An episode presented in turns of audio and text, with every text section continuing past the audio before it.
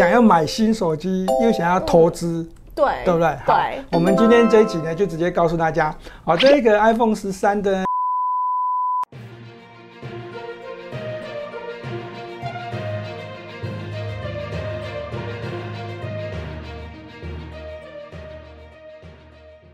如果你是第一次收看本节目的观众朋友们，一定要帮我们订阅跟开启小铃铛，这样才不会错过我们新影片上传的通知哦。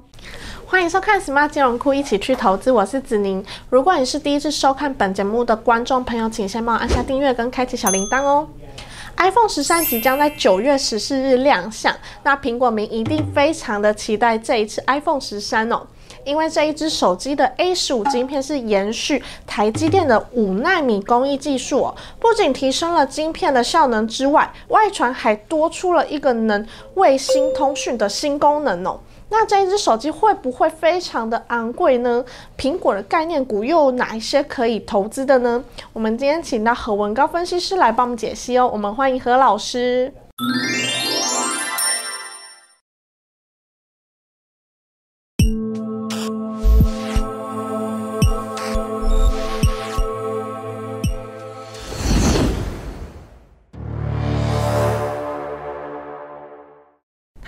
师你好。Hello，子你好，各位投资朋友大家好。那刚刚有提到 A 十五晶片，观众朋友们刚刚有看到我们的画面哦，相信大家都很期待这一次的 iPhone 十三。但目前美国稍微有一点点通膨的情况，虽然 FED 都说这个通膨的情况是短期的现象，但是新的 iPhone 会不会变贵呢？哈哈，子你很担心 iPhone 会卖很贵，你想要买对不对？想啊，哦，大家都想要买对。好，那这个这个问题呢，大家可能都是想要怎样？想要买新手机，又想要投资。对，对不对？好对，我们今天这一集呢，就直接告诉大家，好，这个 iPhone 十三的呢，我个人认为这个手机的价格应该会卖的比较贵，是而且谣传哦，哦，谣传最贵的手机可能高达新台币六万块。六万块，那为什么？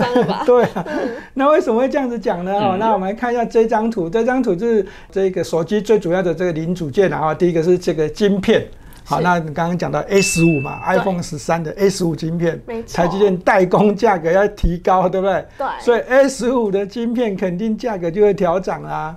好、那另外一个就是这个记忆体哦，这个 Flash 的记忆体哦，在这个中国大陆这个长江存储的这个缺口之下，是。啊，整个全世界的让目前有大概百分之七的这个缺口，所以这记忆体的价格当然也会偏贵一点点。哦，但是好消息是什么？好消息是手机的镜头呢，哦，这个毛利率，好，那因为这个苹果，哦，这个一直在跟供应商大力光砍这个价格，哦，大力光结果都不砍，好，他就下单给玉晶光，下单给这个中国大陆顺宇光学，所以呢，对这个镜头的这个角度来看哦，这个哦价格会比较偏向下跌一点，但是整体加起来加加减减还是一样会上涨。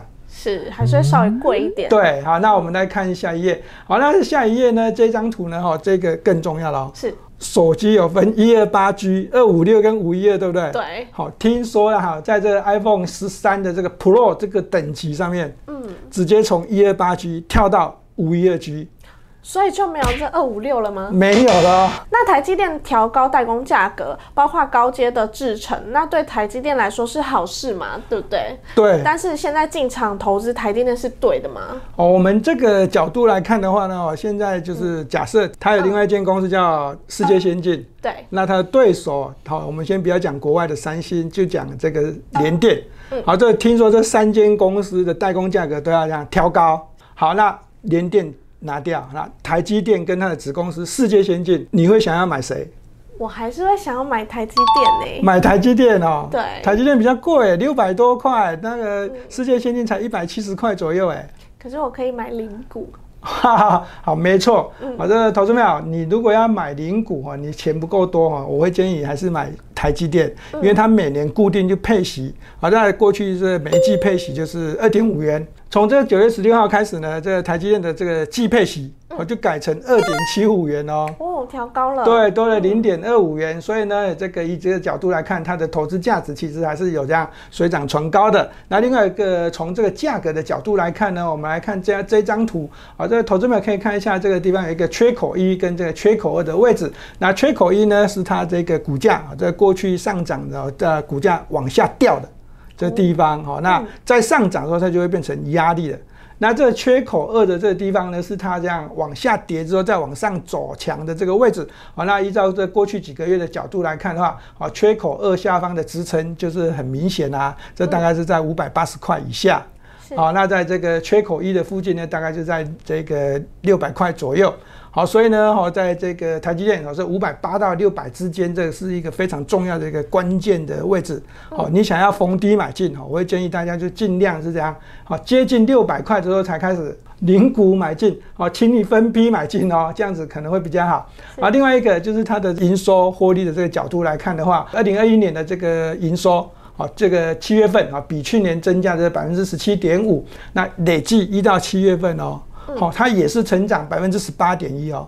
你觉得十八点一多吗？志宁，算是蛮多的吧？真的吗？嗯，啊，你 sense 不错哦。嗯，因为在这个全世界的这个晶圆代工上面，这个营收成长率，啊，就整个这半导体的这个成长来看的话，哦，大约都在百分之八、百百分之十而已。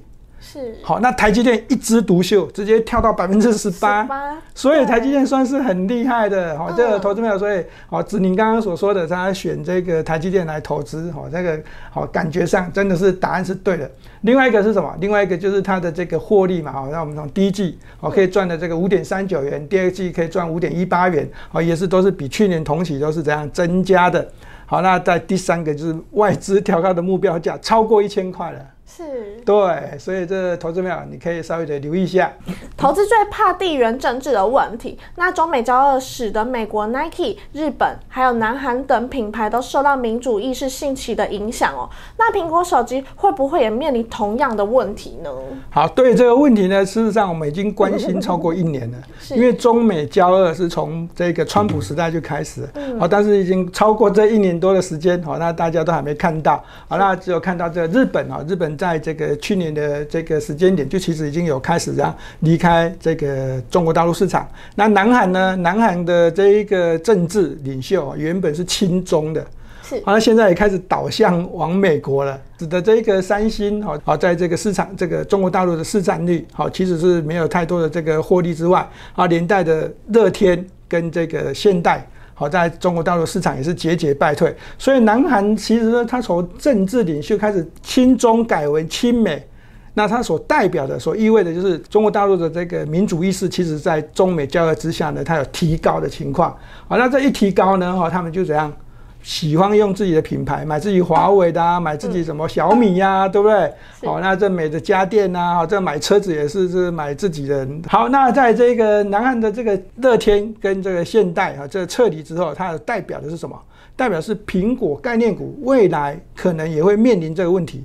但是我们刚刚已经讲过这个问题，我们已经关注了超过一年的时间，所以接下来苹果其实它怎样，它也有心理准备哦。好，投资者我们看一下这一张图，供应链就你就可以看得很清楚。苹果现在把它的供应链分为中国大陆当地跟不是中国大陆的这个当地的。好，也是越南跟印度是卖给国外的市场，那在中国大陆生产的呢，就直接卖给中国大陆当地，中国大陆就不敢不买。为什么？因为如果官方政府要把苹果赶出去的话，中国大陆的失业人口会很多。是，对，对啊。我们来看一下这中国大陆这红色供应链哦，大家可以看到这立讯、蓝思呢、舜宇光学跟京东方。好，舜宇光学跟京东方我们先不讲，我们讲这立讯跟蓝思。好，这蓝思科技哦，在这个地方上是怎样？刚刚。刚有得到这个苹果的供应链的订单，但是立讯事实上它已经接了很多，好，但是立讯现在订单哦，大概是红海三分之一的订单了。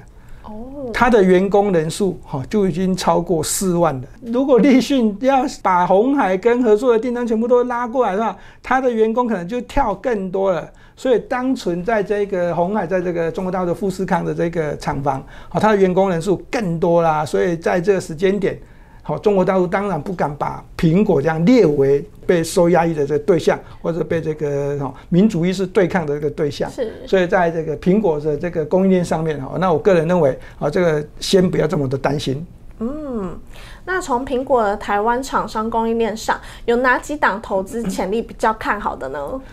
那这个苹果供应链，我们刚刚讲到中国大陆红色供应链，那事实上在台湾的这厂商上面有台积电、好大力光、玉金光、红海、伟创、和硕跟 GSKY、群创双红、康控 KY、茂林 KY 跟这个经济还有嘉泽康控好下方四档股票哈，那这是有新纳入到苹果供应链。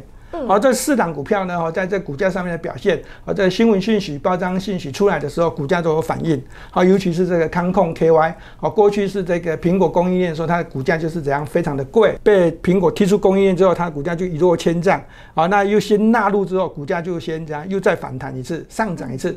好，那这个康控 KY 我们不多说，我们要现在讲的是，好，投资们你要关注的是这一只股票叫做 GISKY 的红海。玉金光，好，我们先从玉金光这一个角度来看，玉金光呢，它是做这个镜头，苹果的价格，它的零组件，好，这个机体可能会偏贵，好，那这个晶片当然不用讲，就是提高台积电的代工价格的。好，那第三个就是什么？手机镜头嘛，好，会比较偏向往下走。那最主要就是大力光跟苹果，我们说了，好，这个两方没有谈好，大力光坚持它的价格不退让，那但是苹果坚持要讲找。低毛利、低价格的厂商来帮他代工，让他的这个毛利可以拉高。好，所以他找上了玉金光跟顺宇光学。那对于玉金光，实际上苹果已经培养了好几年了。好，那到这个去年的时候，玉金光的这个生产线的这供应链。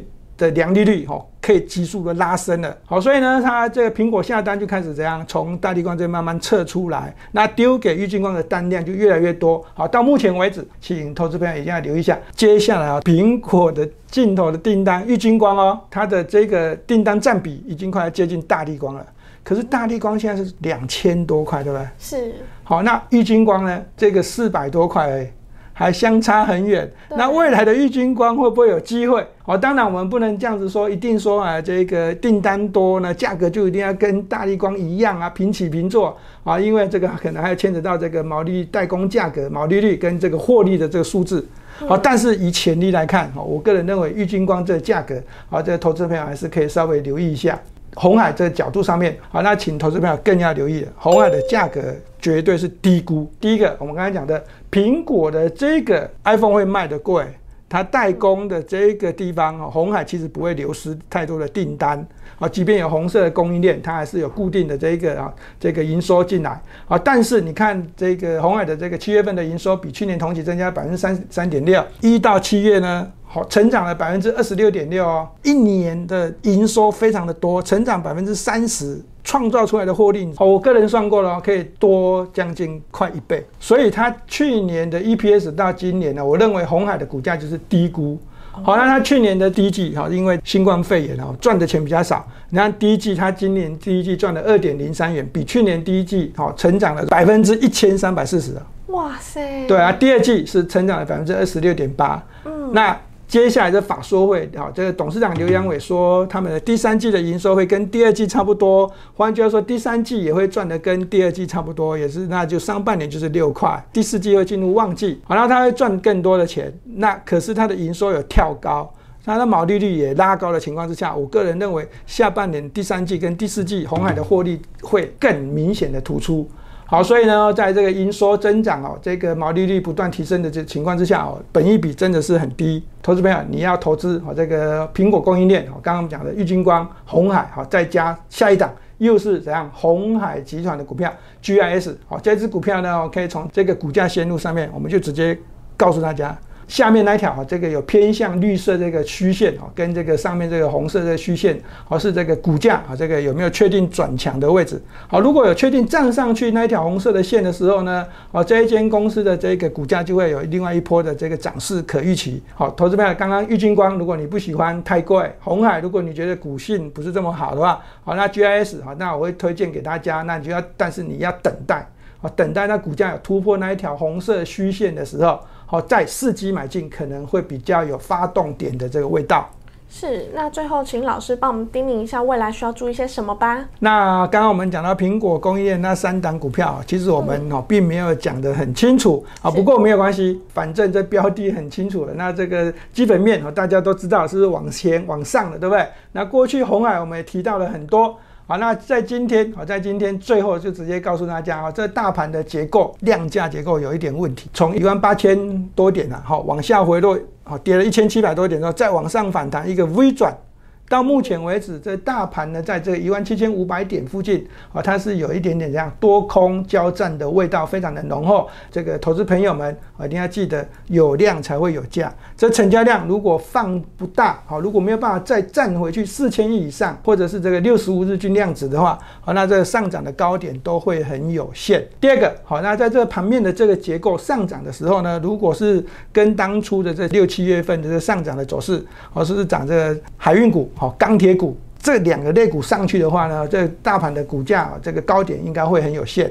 好，那如果这两个类股要涨，然后大盘又要攻高的话，创高的话，我认为要搭配电子股才可以，要不然在这一段时间来讲的话呢，大盘的高点都会很有限。所以，好，这个投资朋友你一定要特别留意，当大盘是以半导体股票、台积电、联电或者是世界先进这些这类型的股票来领军上涨的时候。好，这才是好盘。好，那第三个，由于这个市场上现在风吹草动的这个变化，好也越来越大。像我们最近幼稚园疫情的影响，好，那有人说是不是 Delta 病毒入侵？是。好，那这个航空公司的机师已经确诊嘛，就是两个都是 Delta 嘛。对。那如果幼稚园又是 Delta 的话，我在操作上面啊，这绝对不能掉以轻心啊！我会建议投资朋友，现在这个持股的这比重哦，最好是在这个五成左右。好，那资金比重也是在五成左右。好，不要怎样，好持股太多，然后资金怎样低于四成。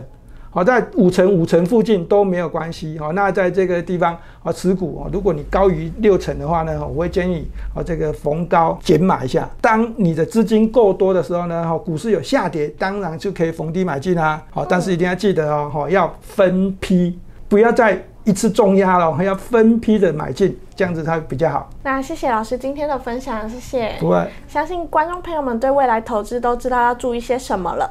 那如果你们喜欢我们的节目，请帮我们按赞、订阅跟分享哦。Smart 金融库一起去投资，我们下次见，拜拜。拜拜。